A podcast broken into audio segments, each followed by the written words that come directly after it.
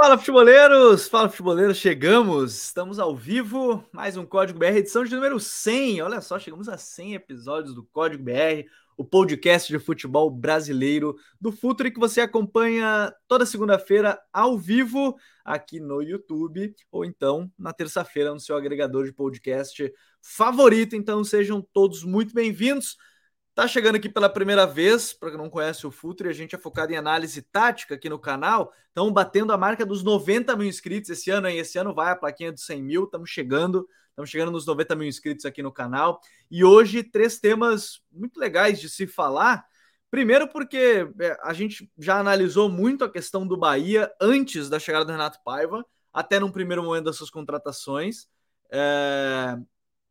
E aí a gente vai mostrar hoje que o Bahia está com sérios problemas, né? Defensivos, da questão do elenco. Eu sei que muito torcedor do Bahia é, tá apreensivo com esse momento, inclusive, né? Depois das duas goleadas sofridas é, contra o esporte, contra o Fortaleza. Eu nem vou colocar o Itabaiana, porque o Itabaiana jogou o time sub-20, sub-19 praticamente, né, no Campeonato Baiano agora nesse final de semana, mas foram goleadas sofridas meio preocupantes. E a semana, aqui é semana Grenal, né? Para quem é de Porto Alegre, quem acompanha a dupla Grenal, é semana Grenal.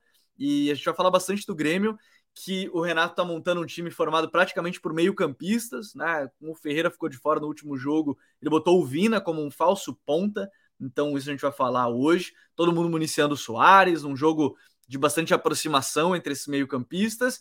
E ainda vamos falar do Inter também, que está jogando nesse momento da temporada sem um 9, né? Tá jogando com o Pedro Henrique ali mais adiantado. Está em vias de anunciar, já anunciou né, o retorno do Charles Arangues para julho, já anunciou o Nico Hernandes, né? E ainda está em vias de anunciar o Ener Valência, né, jogador do Fenerbah, mas ambos ele e o Arangues chegariam apenas para julho. Então, é, são alguns detalhes que a gente tem que falar por aqui. Ao meu lado hoje, Douglas Batista. Hoje o podcast vai ser dividido em duas partes. Vou trazer depois um amigo, Matheus Dávila, repórter lá da Band de Porto Alegre, para a gente falar um pouquinho mais, meu parceiro, a gente falar um pouquinho mais da dupla, mas vamos começar falando sobre esse Bahia.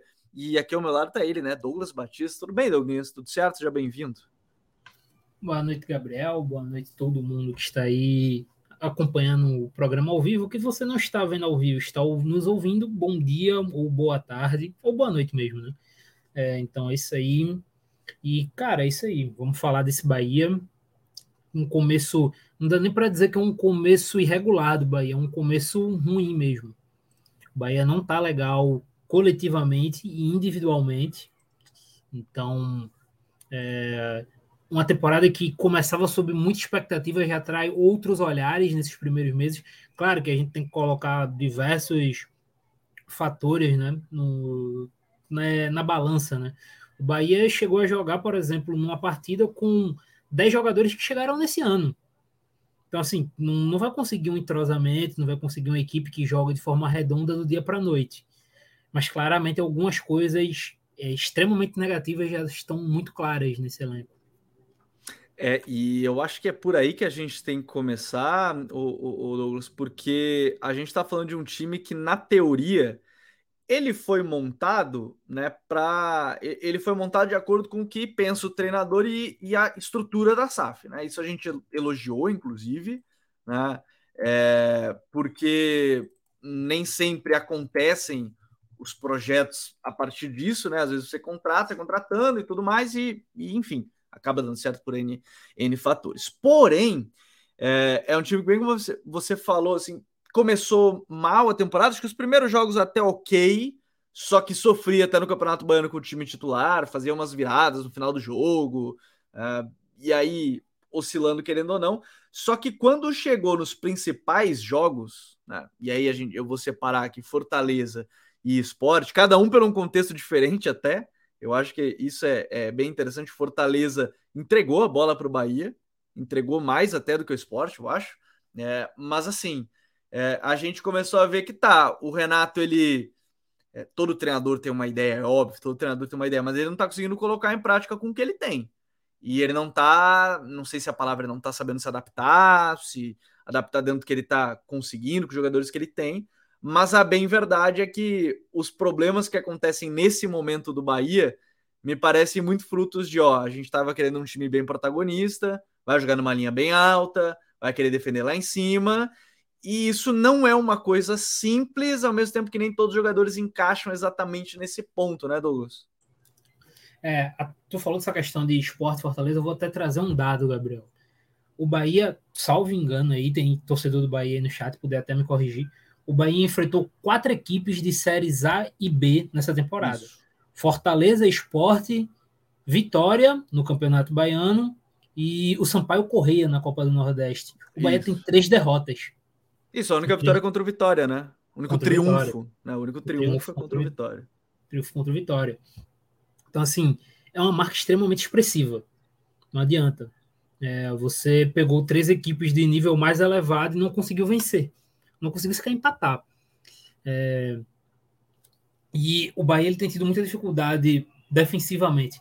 Eu acho que antes de citar a questão coletiva, acho que tem que partir para o ponto individual para daí também pegarmos na questão das contratações. E até deixa eu aproveitar, é, você falou da questão da, da dos triunfos do, da equipe do Bahia. Eu fui só confirmar isso, mas de todos os jogos da temporada até agora, apenas em dois jogos, em três jogos o time não sofreu gols, que foram os jogos contra o Jacuipense, o jogo contra o Vitória e o jogo contra o Doce Mel. O resto, em todos os jogos, sofreu pelo menos um gol. Então, é, são apenas três jogos sem sofrer gol. Já é um outro dado que é meio preocupante assim, para a torcida do Bahia. Imagino ainda mais se está chegando aí uma Série A e, e, no, e, na Copa do Nordeste nem está próximo de classificar, né? Tá, tá em último no seu grupo. Tá em último. É, vamos lá. O Bahia trouxe quatro defensores, quatro zagueiros. O Marcos Vitor, o Raul Gustavo, o Canu e o Davi Duarte. Nós até comentamos aqui na, no programa que estava eu, você e o Coutinho, que o Bahia trouxe três zagueiros de características muito próximas, no Canu, no Raul Gustavo e no Marcos Vitor. E o Davi Duarte um pouco diferente dele, sendo um cara mais pesado, mais de bola aérea. Só que a gente, na época a gente bateu nessa tecla, acredito, e tem que bater de novo. O Bahia trouxe quatro zagueiros, mas que pelo menos três deles têm, são muito pendentes ao erro. São caras que podem atuar bem, podem vir a atuar bem durante as partidas, mas que num momento de desconcentração terminam errando. O Canu, principalmente os dois que jogam com mais frequência, né? o Canu e o Raul Gustavo têm demonstrado isso ao longo da temporada. E já vinham demonstrando, é, pegando o jogo com, contra o esporte, de exemplo, a gente estava falando contigo em off, é, com certeza a expulsão do Rian moldou esse jogo. Não, tem como questionar. O Bahia teve um jogador a menos, menos com 10 minutos de jogo, 12 minutos de jogo. Mas com 5 minutos de partida, é, o Raul Gustavo já tinha basicamente, entre aspas, entregue um gol para o esporte. Que o Juba cruza uma bola e ele tenta afastar, cortar um cruzamento de calcanhar e fura. E aí o Wagner Love recebe a bola sozinho e termina perdendo o gol. Então é isso que a gente está falando. São é, várias sequências de falhas individuais que os defensores do Bahia têm cometido ao longo das partidas para além das questões coletivas. E você não pode fazer isso. É uma equipe que está muito pendente ao erro, uma equipe que pode errar muito a qualquer momento. É, claro, é, não, não foi dos zagueiros, esse foi um erro do goleiro, mas a derrota para o Sampaio Correia sai de um erro individual, de um recuo, acho que do Canu para o Marcos Felipe, e ele domina errado e o atacante do, do, do e Sampaio. E de um jogo que o time tinha perdido o pênalti, né? Jogo que o time tinha perdido o pênalti. Isso. Então, é uma, uma defesa que, para além do coletivo, precisa de pouco para falhar.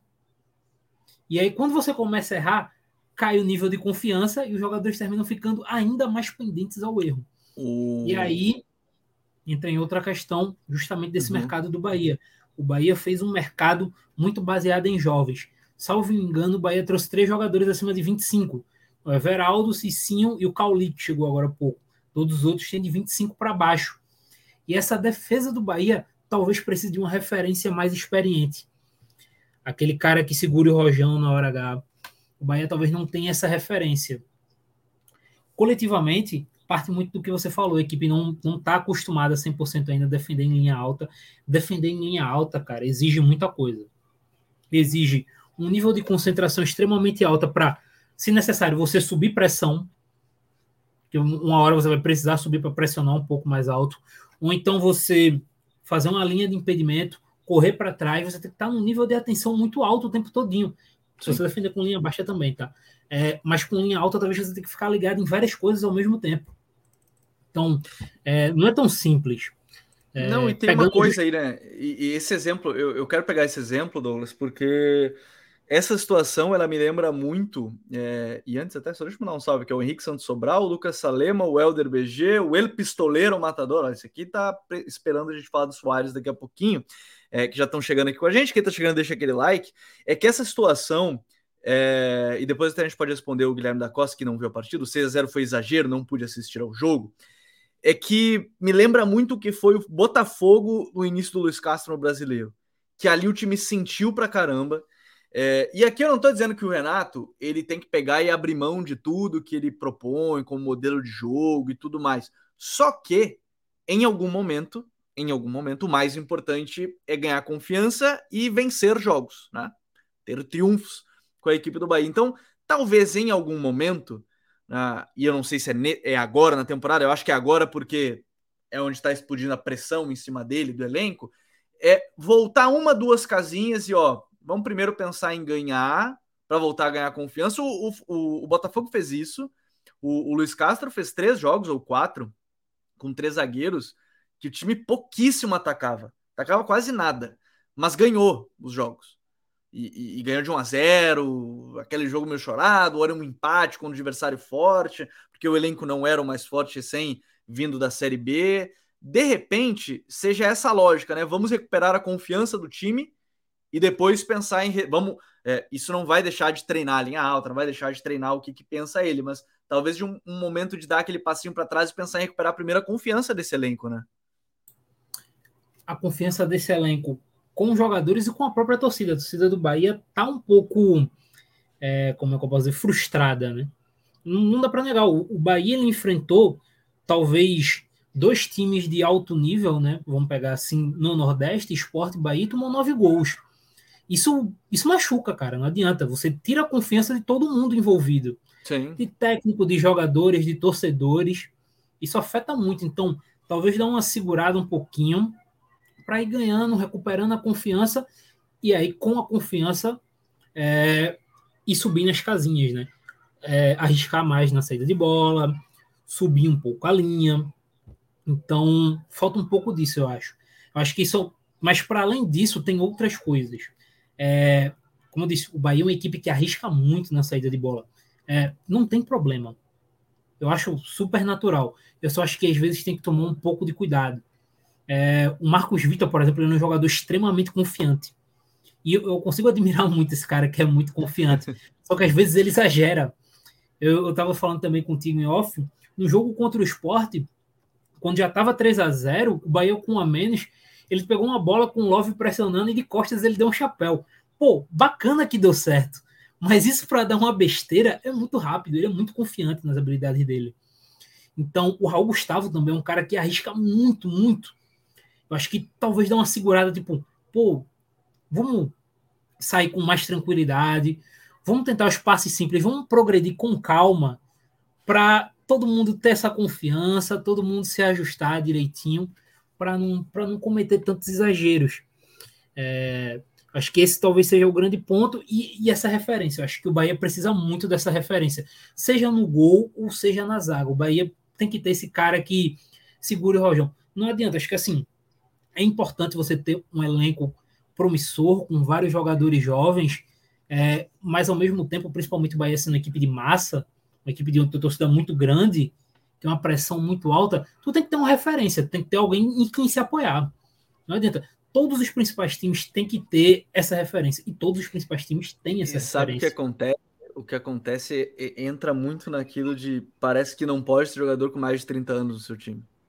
Em algum Sim. momento, em algum momento aconteceu alguma coisa que todo mundo passou a achar que jogador acima de 30 anos não serve para o seu time. Só que a gente está vendo em todas as grandes equipes do mundo jogadores com mais de 30 anos sendo decisivos. E, e, é claro que há casos e casos. Há casos de jogadores depois dos 30 anos que têm um declínio físico. Há casos de jogadores com 30 anos que estão chegando no seu auge físico. Isso aí é, já é, isso é um estudo, isso é, isso é um ponto. Mas eu, eu entro nessa que o Douglas falou da questão da liderança em si. Eu acho que até nem é ter só o jogador experiente. É se esses jogadores, digamos que, sei lá, a gente pega o elenco hoje do Bahia, pegar o último jogo é, que o Bahia entrou em campo aí com, um time titular, né, que foi contra o esporte. A defesa tem o Marcos Felipe, que tem aí 26 anos, ok, mas foi reserva grande parte da, da, da temporada ali no, no Fluminense, não tinha tanto tempo de jogo. A zaga ainda tem dois jovens nas laterais, né? O Borel e, e nesse caso foi o Rian, mas geralmente é o Chaves, Raul Gustavo e Marcos Vitor. Digamos que eles pensassem no Raul Gustavo como uma liderança. Mas ele não é exatamente esse líder, ele nunca foi zagueiro líder, né? Então é, é isso. Talvez se ele tivesse 24 anos, tivesse uma, um, sei lá, o exemplo de um jogador jovem que foi líder desde cedo, no Santos o Kaique segurava o Rojão. Né? E, e, talvez nem seja o melhor, melhor exemplo, mas ele era um líder daquele elenco jovem no Santos, com 19 anos, 18 anos. Então, talvez seja isso. É, é esse jogador experiente que o Douglas falou e, e não sei se é um por posição, mas talvez seja um por posição, né? Tem o Everaldo lá na frente e faltam dois nomes assim, né, Douglas? Sim. É, dois e o Carlos Amaral também, esportiva melhorou muito nos últimos anos. Hoje a vida útil de jogadores cada dia maior. Exatamente, exatamente.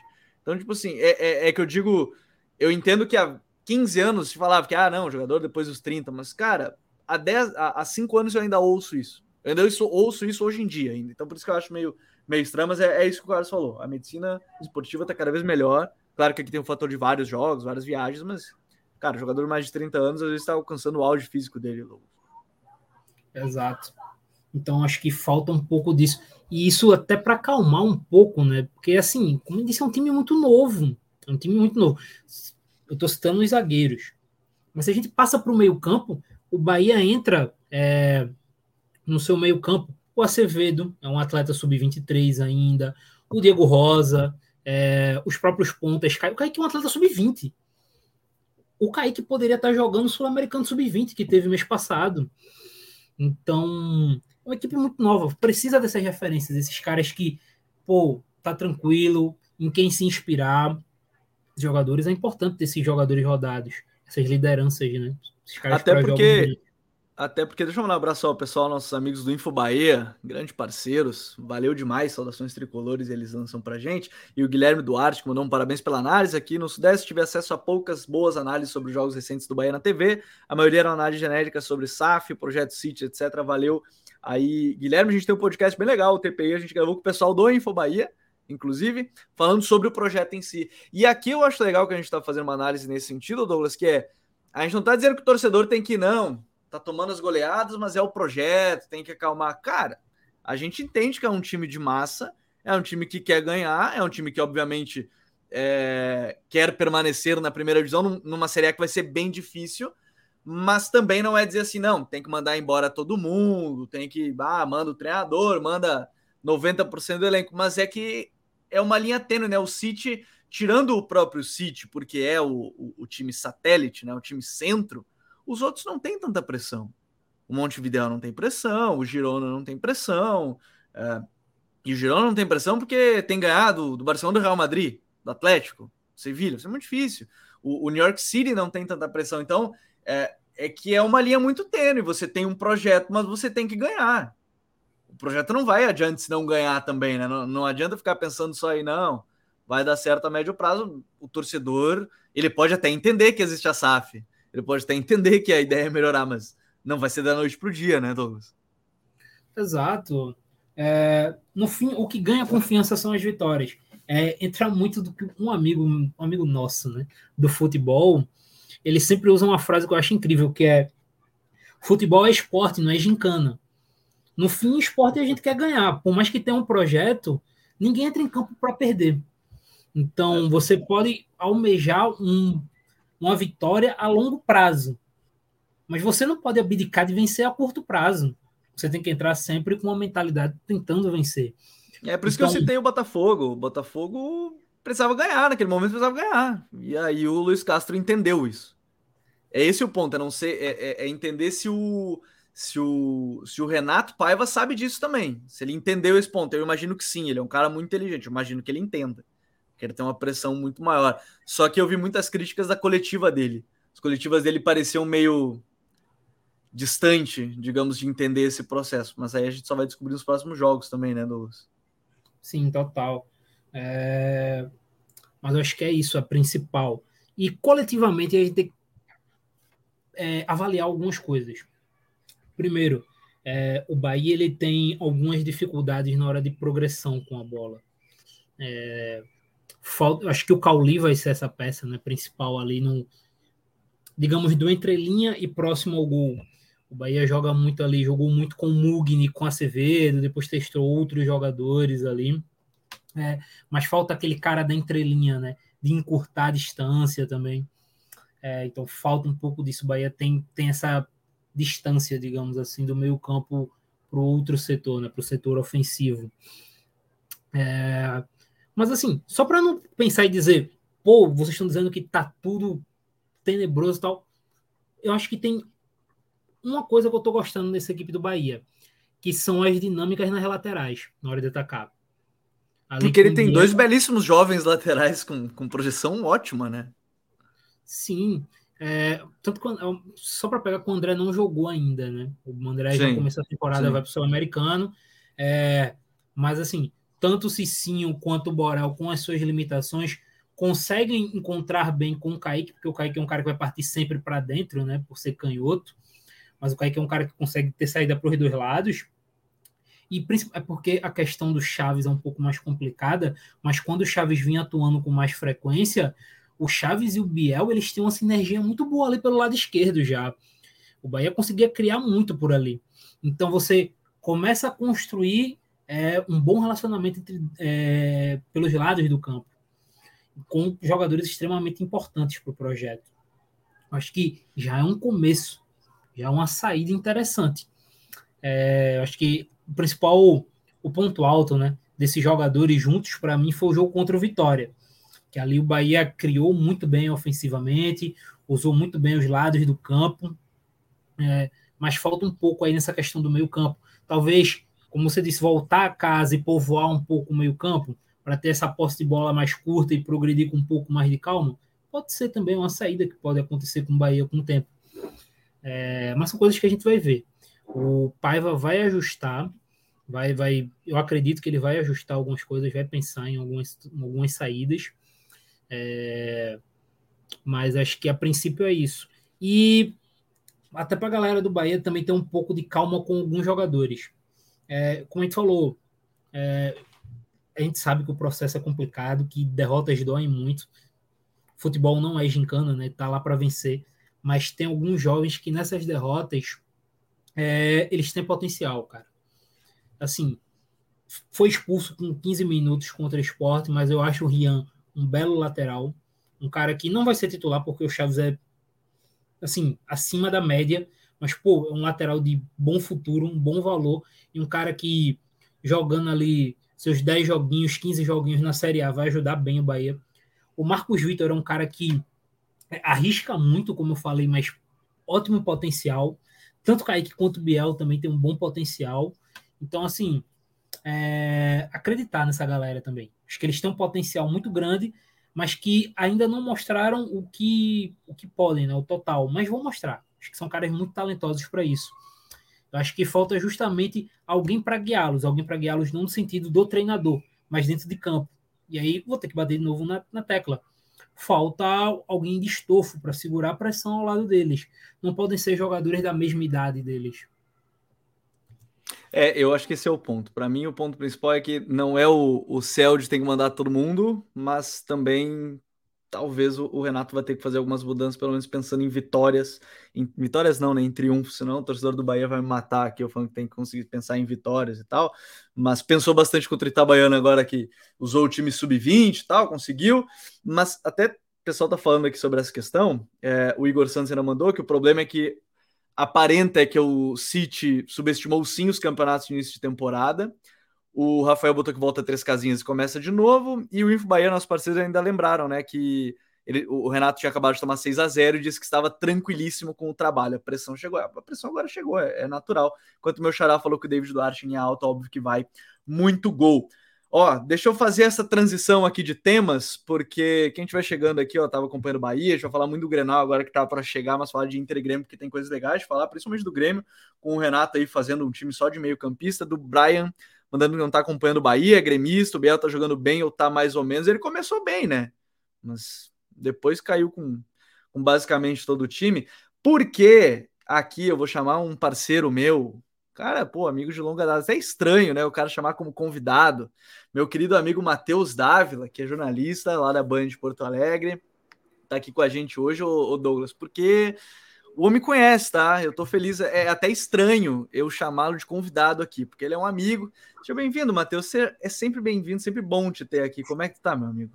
Fala, Gabriel. Fala, Douglas. O meu beijo especial pro Delfino lá atrás. Não quero acordar Cara, ele. Cara, ele que né? sabe tudo, tá? Ele tá dormindo, então silêncio. Não podem não quero acordar alto, o Delfino. Deixa ele quieto lá. O homem é experiente. Isso. Mas a semana de Grenal aqui no Rio Grande do Sul, né? Uma semana que é sempre importante para nós. Um Grenal que, para efeitos de temporada, vale coisíssima nenhuma, mas vale a rivalidade, vale o primeiro teste mais forte e vale aquele frio na barriga, né? Basicamente é isso que a gente está passando aqui no, no nosso é. galpão chamado Rio Grande do Sul. Não, isso é bom, porque a gente estava falando agora do Bahia ser, ser o time que só nos grandes jogos sofreu em todos, só, só teve triunfo contra o Vitória.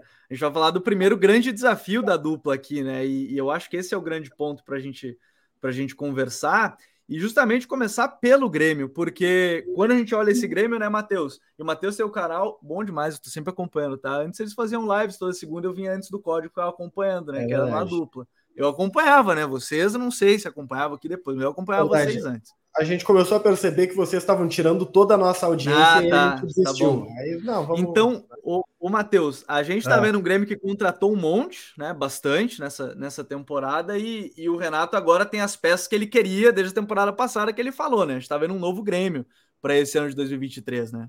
Eu acho que é o grande desafio do Renato, né? Eu tenho classificado assim porque em nenhum momento o Renato ele teve que fazer nos últimos anos, no período vencedor dele, né, Gabriel? E a gente acompanhou isso de muito perto uma transformação tão grande. Ele nunca precisou construir algo do zero. O Renato foi taxado em dado momento, eu até acho um pouco injusto isso, né? O cara que surfou na onda do Roger e que venceu Sim. com o time de Roger Machado e blá blá blá. Eu não concordo, mas se criou esse folclore em torno dele. E agora não, agora é, é a autoria completa de Renato: contratação, mercado, o Grêmio mudou uma fotografia muito forte do ano passado para hoje por conta né, do, do, acesso e por conta da necessidade de esquecer um pouco daquilo que aconteceu lá em 2021. Então, assim, é um time bem diferente e eu tenho achado um trabalho autoral do Renato, sabe? Ele não é o Renato 2018, por exemplo. Ele é um Renato que chegou com uma ideia nova e está tentando se adaptar. No estilo dele, né? Ele às vezes é um pouco inflexível, assim, mas ele está tentando fazer algo diferente. É, eu acho que isso é bom a gente falar, né, Douglas? Porque é a cara do Renato, justamente quando a gente olha um time que é. Uh, a primeira discussão já surgia quando não ia ter o Vila Sante ou o Thiago Santos. É um time extremamente técnico no meio, né? Um time que é PP, Carbajo, Cristaldo, agora jogou o Vina, o Bitelo. É a cara. Isso é um ponto que o Matheus tocou do autoral, acho que é bom a gente falar, né? Um time bem a cara do Renato, um time totalmente técnico, né, Douglas? Sim, é, com uma quantidade incrível de meias que lidam bem com a bola, né? É, e a, se a gente for pegar até um pouco de diferença com a temporada passada, né? O Renato E o homem com Vila Sante e com o Thiago Santos, né? Responsáveis pela saída de jogo. Pode seguir. Voltou? Voltou, voltou, vai na fé. Pronto. Rebobinando. É, e a gente for pegar o Matheus citou essa questão do trabalho autoral. Se a gente pega, por exemplo, temporada passada, é, essas opções do meio do Grêmio eram muito diferentes. O Renato chegou na Série B jogando boa parte da Série B com o Vila Sante e com o Thiago Santos na saída de bola. Dois caras que têm uma diferença técnica muito grande para quem vem jogando.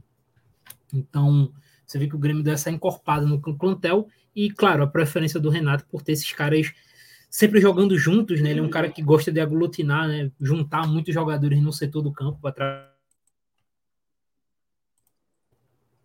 Então, assim, é algo que ele sempre busca fazer na carreira. O, o Matheus, isso aí é legal de falar, porque o Renato agora ele testou o Vina e ele queria já o Vina há um tempo, né? Então, de repente, a gente tá vendo um novo titular também nesse Grêmio aí, botar o Vina, alguma coisa assim, porque ele queria há muito tempo, cara.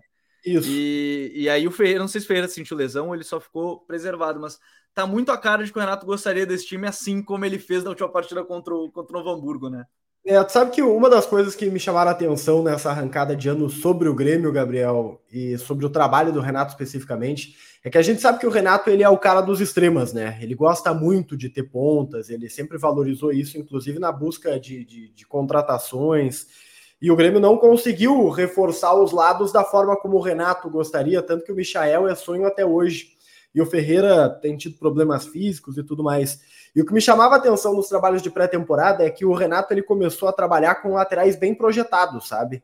Tanto que, uhum. assim, em conversa de bastidor, a gente colheu que a ideia do Renato hoje é ter os dois laterais como pontas. O Grêmio tem a bola, espeta os dois. Ah, o lateral é o Fábio, que sempre foi meio base, assim, né? O João Pedro é um lateral completamente de, de, de linha. Mas ele quer esses dois caras espetados, justamente por isso que o Douglas estava falando, porque o Grêmio tem meias que tem uma virtude muito grande com a bola, e ele está tentando explorar isso. E aí eu acho que tu tem razão. Dentro dessa ideia, tá, de vamos abrir mão dos pontas, já que não temos, o Vina ele vai ser titular. E aí vai ter Vina, vai ter uh, Cristaldo, vai ter Labitelo, Carbajo, o Grêmio vai povoar essa região de meio. Como vai fazer com os lados do campo, já que os laterais né, não são lá um supra-sumo, eu não sei. Mas a ideia dele é essa. Deu certo contra o Novo Hamburgo. Deu certo contra o Novo Hamburgo e é o único teste que tem. Eu estou curioso para o Grenal especificamente por isso, porque é o primeiro grande teste. É, e, esse grande teste ele serve também porque nos outros jogos deu para ver que o Grêmio sofreu muito em contra-ataque. Todos os jogos sofreu alguma coisa. Tirando acho o Novo Hamburgo, o Novo Hamburgo, assim, ok, foi o que menos sofreu, mas os outros deu para sentir alguma coisa nesse sentido. Na teoria, é o que o Inter sabe fazer de melhor. O Grêmio tomou calor em todas as rodadas do Campeonato Gaúcho em alguns momentos do, dos jogos, né? Vamos é, lá. Não, não, foi. Acho que só o Novo Hamburgo foi o jogo dominante do início ao fim. Isso. Acho que esse é o ponto, né? Contra o São Luís de Juí, primeira partida da temporada, tá? Massacre do Grêmio na Arena, uma baita de uma vitória. O primeiro tempo é um primeiro tempo de tensão. Até que o Soares vai lá e faz três. Beleza, o Soares vai lá, acaba com o jogo e ninguém lembra mais disso. Mas o São Luís se ensaiou contra o Grêmio. Era o primeiro jogo. Era o primeiro jogo, mas ficou aquela marca, né? Tanto que a entrevista do Renato é de exaltação a Luiz Soares e de termos muitas coisas para corrigir, sabe? Então o Grêmio tem essa preocupação. É, eu acho que esse é o, esse é o ponto. E os laterais que a gente olha hoje, o, o, o Dávila falou da questão do Reinaldo e do, e do João Pedro, porque o Fábio tá fora. É, é bem isso. O Reinaldo, sim, o Reinaldo chegando na área é, pô, faz gol, dá assistência, mas não é muito do João Pedro também, a gente parar para pensar. Talvez já até bom para defender um pouquinho mais nesse time todo aí que não tem exatamente. Eu não estou fazendo a ódia que tem que ter o primeiro volante e tal, mas aqui é não tem exatamente o volante que defenda muito aí nesse, nesse meio também. Não, assim, o João Pedro, ele. Tanto que ele jogou como meia, né? Com o Roger Machado no Bahia. Ele jogou como meio-campista. Ele não é um cara que é, vai se projetar muito na linha de fundo, de chegar ali na linha de fundo não é dele, não é característica dele. Do próprio Fábio, o próprio Fábio também foi meio campista em um, em um momento da carreira. É, agora te falar, é, falou muito, falar, é, tanto você quanto o Matheus falaram sobre essa questão dos contragolpes que o, que o Grêmio tem tomado, e isso é um sinal de alerta interessante, porque o Grêmio é uma equipe extremamente técnica, assim, extremamente, é uma equipe bem técnica, vamos botar assim. Mas se a gente for pensar ensaiar o Grêmio um perde-pressiona, é, de início, Vina e Soares não vão pressionar. E de boa, o Soares não tem que pressionar mesmo, tá? Ponto. Só, pelo amor de Deus, o Soares tem que, deixar existir. o homem. Tem que deixar o homem. É, o Soares tem que existir ali. Ele não tem que pressionar. Mas assim, Vina e Soares não pressionam. O Vina, ele pressiona, mas não por muito tempo, né? Ele não tem essa continuidade na hora de pressionar. E daí tu já começa a colocar uma pressão muito grande na segunda linha os meio-campistas eles vão ter que pressionar muito para recuperar essa bola lá em cima.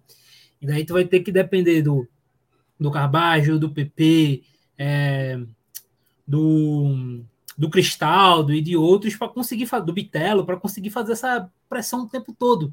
Só que daí é uma, um tempo muito grande para esses caras estarem pressionando. E daí para um time conseguir uma saída é muito assim, é rápido. E daí tu pensar numa linha alta, na teoria, tendo o Jeromel, que é um bom zagueiro, mas já está na sua seus 30 e alguma coisa, é, é mais complexo. Entra na situação do Bahia, né? Que vai ter que se acostumar a defender em linha alta e tal. E que para o Grêmio defender em linha alta, tal, com a zaga que tem, talvez não seja tão simples assim. E aí, quando você pensa a forma de pressionar, também talvez não seja muito simples. Então, o Grêmio vai precisar ter esse encaixe correto. O fato do Grêmio não ter tido um grande teste ainda na temporada preocupa. Porque se ele começa a tomar sustos em vários jogos pequenos, entre aspas, é, chama um pouco a atenção. O Grêmio vai ter um, um Grenal em que o Inter tem caras como Wanderson, como Pedro Henrique, é, caras que são acostumados a isso, a jogar em campo aberto. Tu der o Pedro Henrique no campo aberto é tudo que ele quer. Então, é são aí. coisas que o Grêmio vai precisar ajustar com, com muita calma na temporada. O, isso do Grenal acho que é um ponto que a gente vai falar daqui a pouco da, da questão do Inter, mas é, eu vou, vou voltar no que o Douglas falou do o Soares, a gente deixa existindo por ali, porque no final das contas ele também é uma senhora garantia de gol. Eu brincava com o Matheus esses tempos, conversando com ele, que ver o Soares em loco e, e próximo é. Para quem está acostumado a estar tá vendo outros centroavantes no dia a dia, que acompanhava no estádio, ver o Soares é, é outra coisa, é, é outro nível de jogador, mas é interessante perceber que, de fato, ele precisa de pouquíssimo para fazer muito, né, Matheus? É, mas sabe que a, a gente, eu acho que nós temos o conceito de que ele precisa existir, porque ele não tem esse conceito. Eu acho ele um não. cara extremamente participativo, até quando não precisa ser. Às vezes eu olho para ele e penso, cara, não corre atrás do zagueiro do Novo Hamburgo. Ele é muito irritado e não tá com a bola, né? Quando não, ele não tá com a bola. Ele se incomoda, cara. Ele quer jogar. E isso é uma diferença gritante, tá? Gritante do Grêmio dos últimos três anos. E aqui vamos esquecer o fato de que é Luizito Soares, tá? O centroavante do Grêmio é o Luiz, o brasileiro Luiz. Um ananá qualquer, não é o Soares. É, é só o Soares. Às vezes escreve errado, é o Soares. Exatamente. O cara que o Galdino mandou um abraço certa vez lá no, no Stories, né? Soares com o.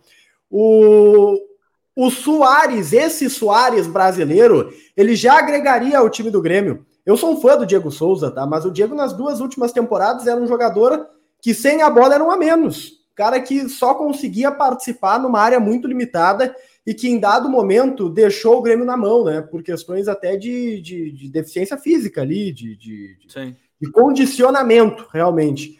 Então, assim, tu bota a qualidade do Soares, tu bota a capacidade de entrega, de pressão, a intensidade que ele coloca, o time do Grêmio naturalmente dá um boom. E aí tu bota todo o rótulo e a carga que representa Luiz Soares, né? O Grêmio do meio para frente se transformou.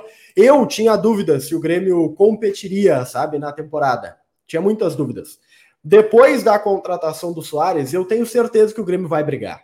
Vai brigar por uma Libertadores, né? Tô, tô falando em, em brigar na, entre os dez primeiros ali. Eu tinha muito medo que o Grêmio voltasse e começasse a brigar na segunda página, mas não. O Soares é garantia de competição, porque é dele é muito dele, sabe? E ele não é o centroavante reclamão dos companheiros, ele é o reclamão dele. Tu vê o Soares dando um tapa na coxa, ele não tá reclamando do, do passe meio torto que veio do Tassiano pela direita. Não, ele tá Ninguém perguntou pro Renato ainda se é, se ele é verdade, que ele falou que o, que, que não era o Iniesta que estava passando a bola pro, pro Soares mais no treino. Alguém é, tem que perguntar isso pro Renato. Tem que né? perguntar. Né? Isso aí ele não vai falar, né? O Soares acha, aliás, o, o, Renato acha que jogou um pouquinho mais do que o Soares, isso ele garante. Sim. Mas, mas ele admite que o Soares é um bom jogador ainda, bom que jogador. já é bastante, né? Que já é bastante.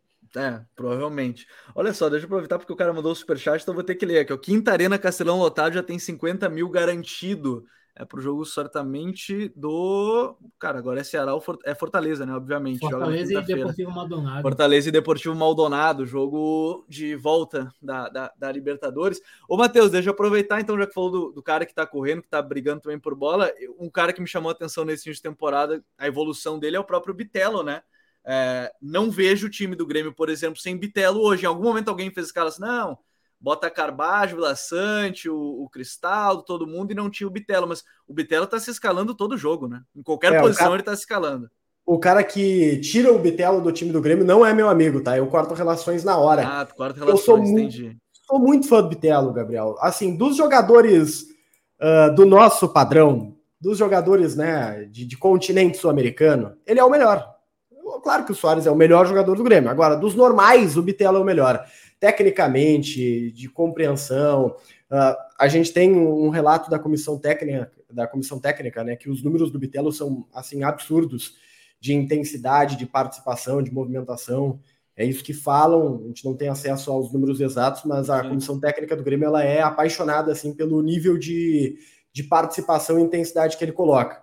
Onde ele joga, eu não sei, mas eu sei que ele amadureceu. Ele amadureceu demais. O ano passado, vocês vão lembrar, o Roger tentou adaptar o Bitelo na função que ele hoje né, executa, um pouco mais aberto ali pelo lado direito. E ele não conseguiu, a adaptação dele foi um pouco mais complicada e, e as coisas não aconteceram. Esse ano ele foi com naturalidade. Claro, mudou a parceria, mudou né, as conexões e tudo mais.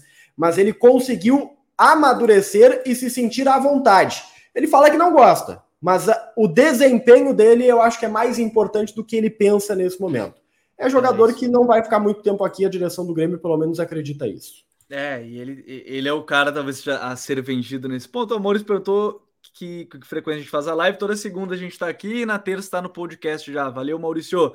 O, o, Douglas, e o outro ponto, antes a gente falar um pouquinho do Inter também da questão, é o Cristaldo, né? Que chegou, pelo menos já está assumindo um pouco a, a responsabilidade do que se esperava dele, né? Chute, finalização, bola parada, é, é, mais um que chega e que a gente fala muito da adaptação ao futebol brasileiro, porque apesar de parecer que o campeonato argentino e uruguaio tem muita intensidade, o campeonato brasileiro ainda é acima, mesmo que seja um pouco ou mais, dependendo da liga, ainda é um pouquinho acima nesse, nesse sentido. Mas o Cristaldo é outro, que a, a chegada dele também era importante, o Grêmio não tinha um meio de finalização, era era encontrar o Diego Souza na Série B ano passado a todo instante ou não fluía muito o jogo, né?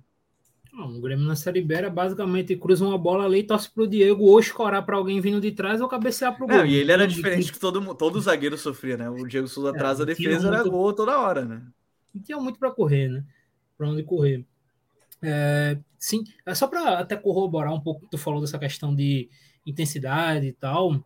É, a Liga Brasileira, estatisticamente falando, ela na última temporada foi a segunda liga com menos tempo de bola parada, né? A bola foi a segunda liga, se não me engano, que a bola mais rolou. É o segunda com menos tempo de falta, alguma coisa assim. É, vocês podem tirar, inclusive, de exemplo para quem tem esses aplicativos de scout, né? O iScout, Instat, quando vocês botarem a tempo de bola rolando. Na América do Sul já vi jogo de 40 minutos, tá? Eu vim em quarentinha. É, o Brasileirão, ele Dois tem, tempos em 40 minutos é muito bom, né? O cara mata um tempo legal. É, é, um jogo bem ruim. Então, assim, o Brasileirão, ele tá sempre com uma hora, uma hora e dez de bola rolando. Assim, é muito bom mesmo essa, essa questão do Campeonato Brasileiro. É um campeonato que a bola não para. Então, os jogadores estão sempre se movendo, participando. E, claro, isso exige, isso exige muito do jogador. Intensidade nada mais é do que repetição de movimentos. Então o cara vai estar sempre o tempo todo repetindo alguns movimentos, mesmo que sejam micro movimentos. É, e no caso do Cristal é basicamente isso, cara. O Grêmio ele tinha uma dependência muito grande em torno do, do 9, né, do Diego Souza. O Diego Souza ele tinha que. O Diego Souza ele acabou a Série B, se não me engano, com 20 participações diretas em gol, somando gols e assistências. Então, assim, era uma dependência muito grande do que ele podia fazer. É, não tinha alguém para dialogar com ele. Agora, o Grêmio, além de adicionar o Soares, adiciona um cara que, como você citou, um cara que finalização, é, bola parada, assistência, isso ajuda muito. Mas para além dele, eu gosto muito do rapaz do Nacional, o Carvalho. Carvalho. Achei ele um, um meio-campo que tem entrada na área muito boa para finalizar. Cara que participa bem do jogo, que dita bem o ritmo, assim, dita ritmo de. no sentido de estar tá sempre participando do jogo, né? Isso é uma, uma coisa que eu gosto. É, e apesar de ter achado o preço um pouco salgado, eu acho interessante você ter um jogador como o PP no elenco. Porque o PP é um cara que tem essa noção de ritmo, de encontrar o passe entre a linha, de entender a hora de acelerar um jogo. Eu não acho que o PP deva ser titular no Grêmio durante a temporada.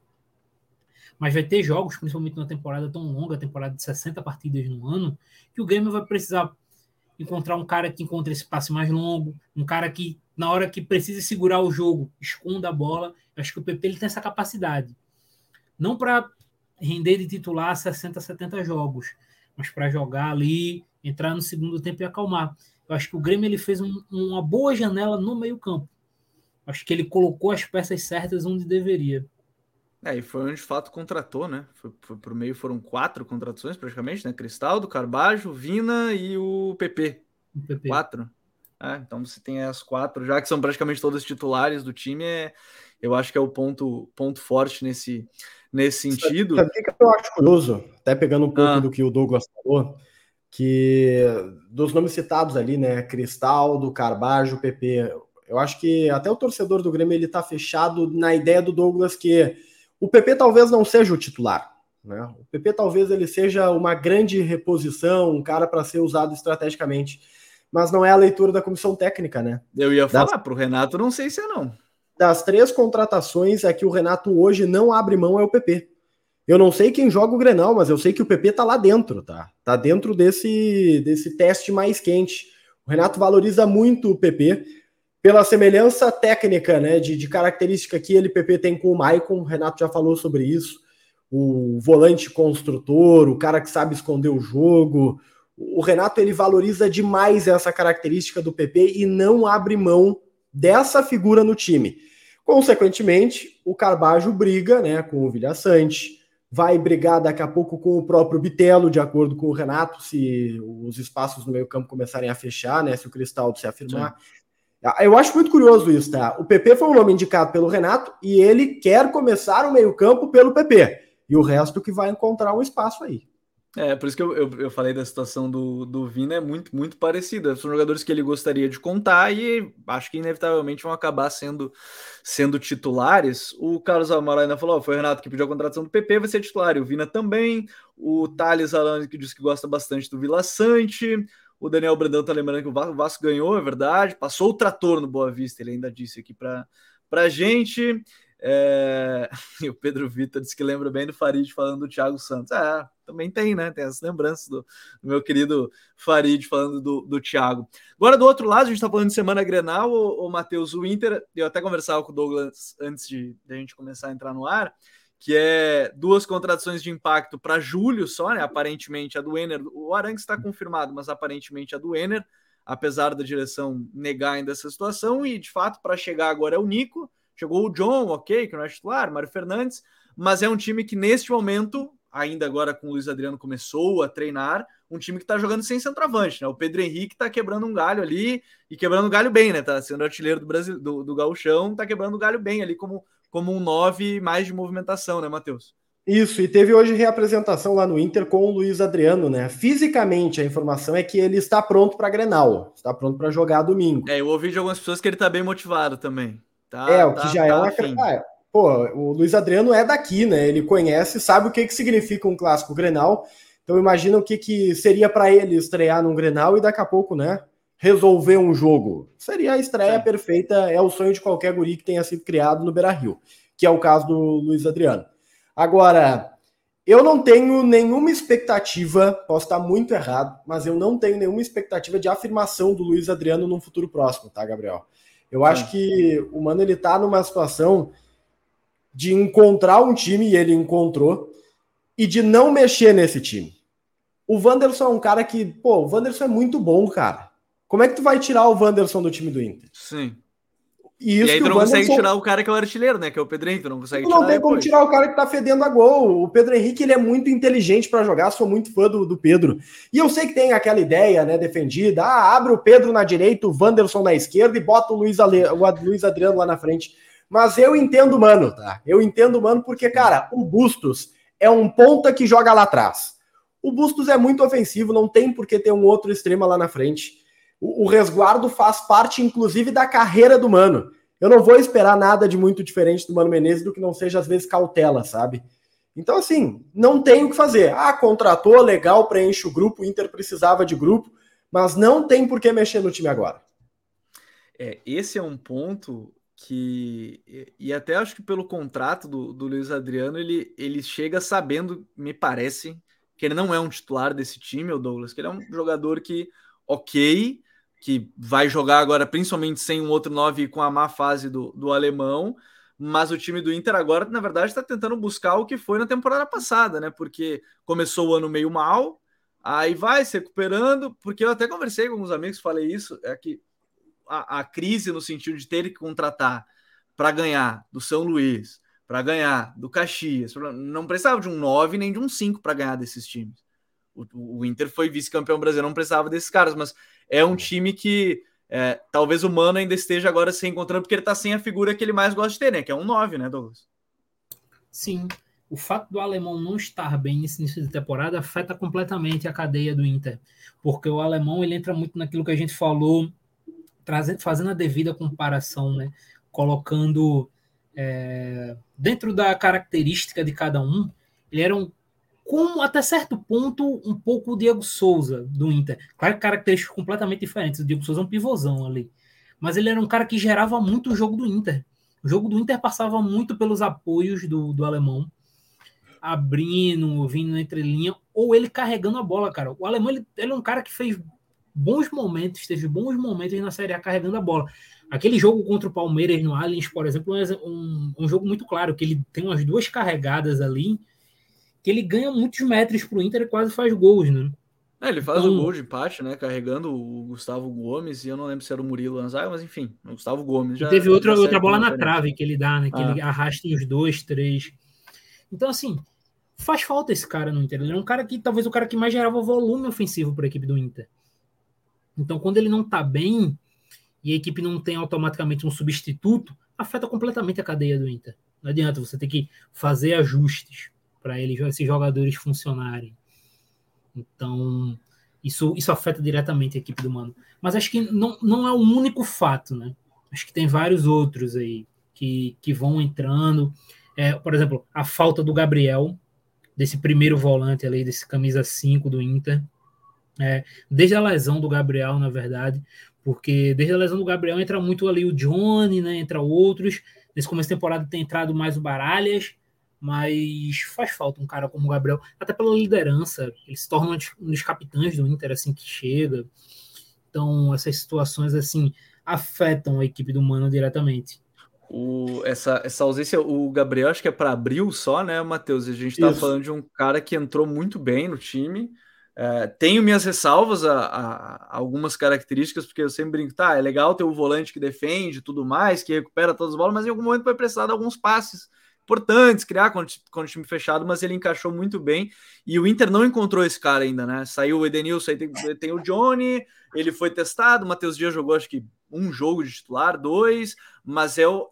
Mesmo que o 9 não esteja bem, acho que mais importante até do que o 9, se o, se o alemão seguir mal, não seguir bem, vai com o Pedro Henrique, mas o 5 o Inter não achou ainda, né? É isso, eu acho que é isso, sabe? Eu não faço nenhuma ressalva ao ataque, eu acho que do jeito que tá, tá bom tá encaixado, né? Daqui a pouco chega a Enervalência e aí a gente pode reabrir a discussão. Mas o meio-campo eu tenho algumas ressalvas, sabe? Porque o Johnny, o melhor Johnny não é o Johnny volante camisa 5, como Sim. o Mano chegou a tentar. O melhor Johnny foi aquele Johnny aberto um pouco mais pelo lado direito, com um pouco mais de liberdade, ali ele se sentiu super à vontade.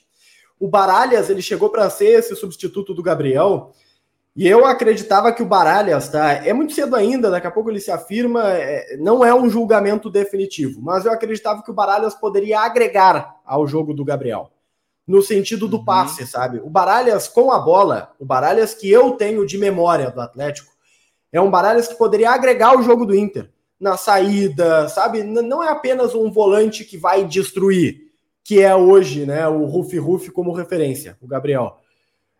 E ele não aconteceu, cara. O, o Baralhas ele não tá acertando nada na, na, tomada de decisão dele, ele não tá à vontade. Não é o Baralhas do ano passado. Não, claramente não é o Baralhas Sim. do ano passado.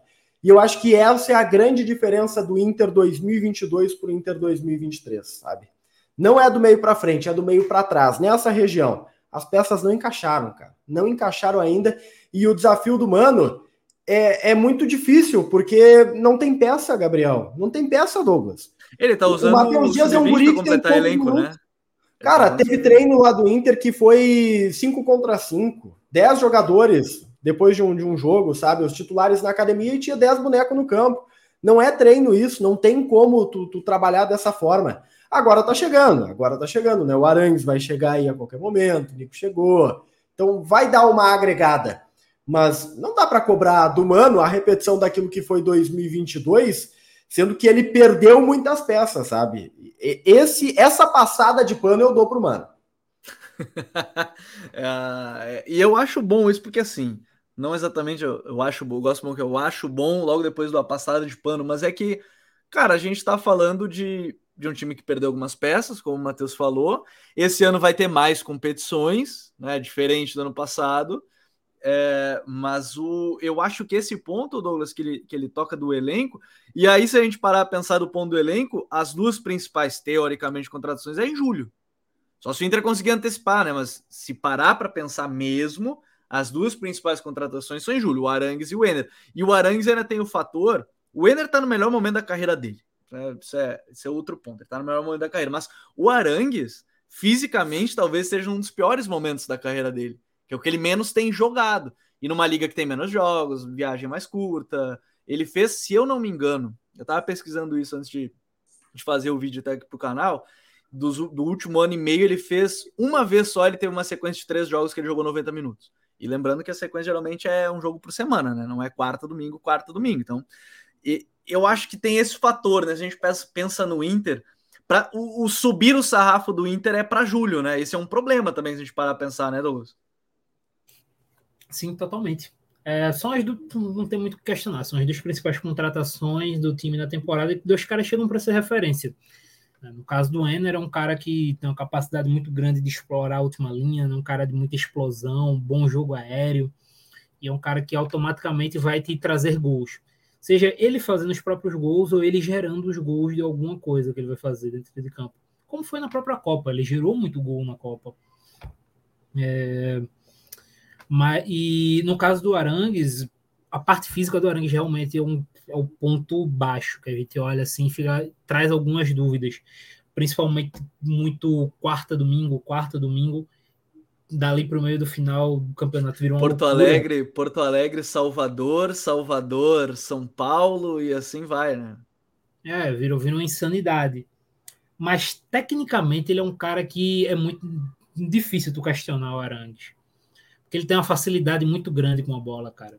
De encontrar o jogador no passe longo, invertendo a bola de um lado para o outro. Um jogador muito inteligente, tem uma liderança. É, eu acho importante para o Inter ter esses dois jogadores, assim, duas lideranças. É, dois caras que não foram líderes só em clubes, né? Mas assim, em seleções. É, o Ener Valência, três meses atrás, foi o capitão do Equador na Copa do Mundo. Pô. É, é o capitão do Fener, né? Também. É, o Arangues é um dos principais jogadores, uma das principais lideranças do, da, da seleção chilena. Então não tem muito para onde correr. Você está trazendo duas referências dos caras que vão te dar essa ajuda, principalmente num elenco que tem muitas. E aí a gente vai trazer um paralelo até certo ponto com o Bahia. Quando a gente pega no meio do Inter, por exemplo, tem muito jogador jovem.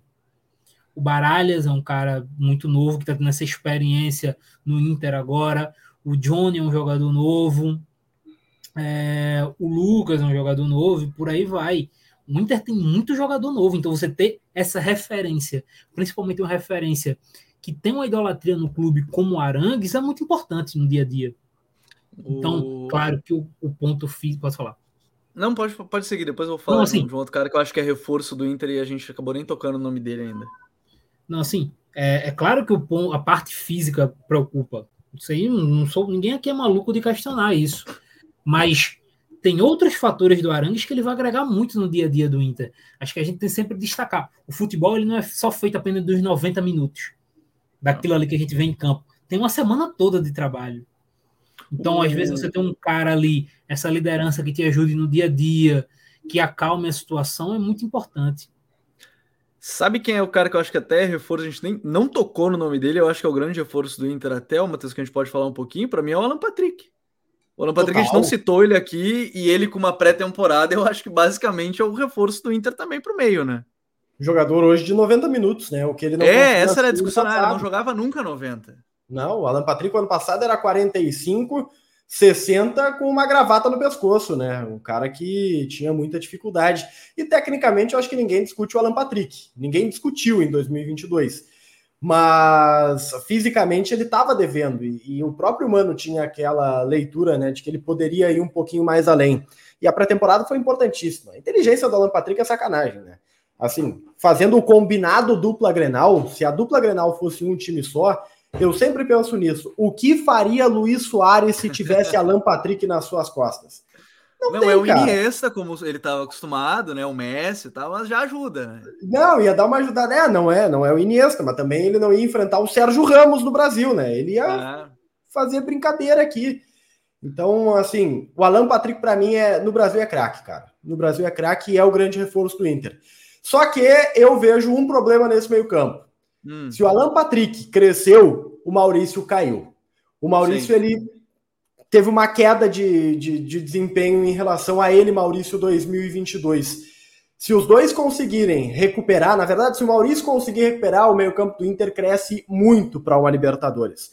Só que o Maurício deu uma caída. O Mano até andou dando umas letras, né? De que tem jogador que tá um pouquinho com salto, tá um pouco, né? Achando que é, é mais. Alguns ele citou nominalmente, é. né? Isso, alguns ele nominalmente citou. e outros ele fica no.